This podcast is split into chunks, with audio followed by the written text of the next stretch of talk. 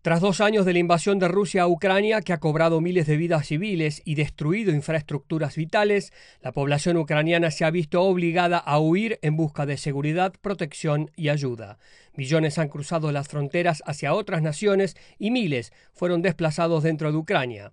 Algunos regresaron para seguir luchando contra Rusia y la ONU estima que aún hay casi 6 millones y medio de ucranianos fuera de su país.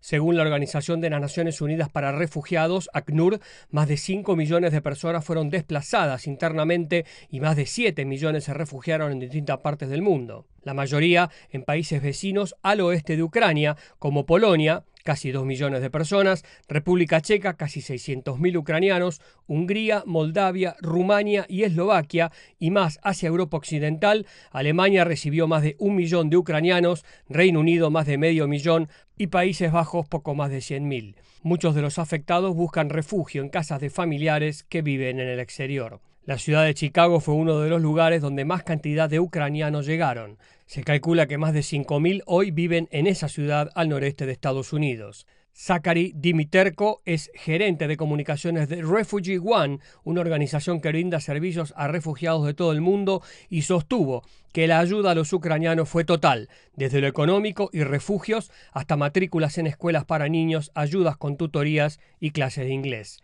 Un ejemplo claro es la experiencia de la familia Balan, donde Oksana, madre de Sofía de 16 años, tomó la difícil decisión de huir de Ucrania mientras su marido se quedó a combatir y gracias al apoyo de la organización estadounidense aterrizaron en Chicago en noviembre del 2022.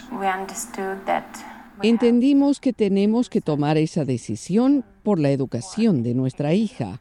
Sin embargo, estando en Ucrania o en el exterior, los ucranianos están más unidos que nunca en su rechazo al presidente ruso Vladimir Putin y orgullosos de su éxito al enfrentarse a un adversario mucho más grande y poderoso.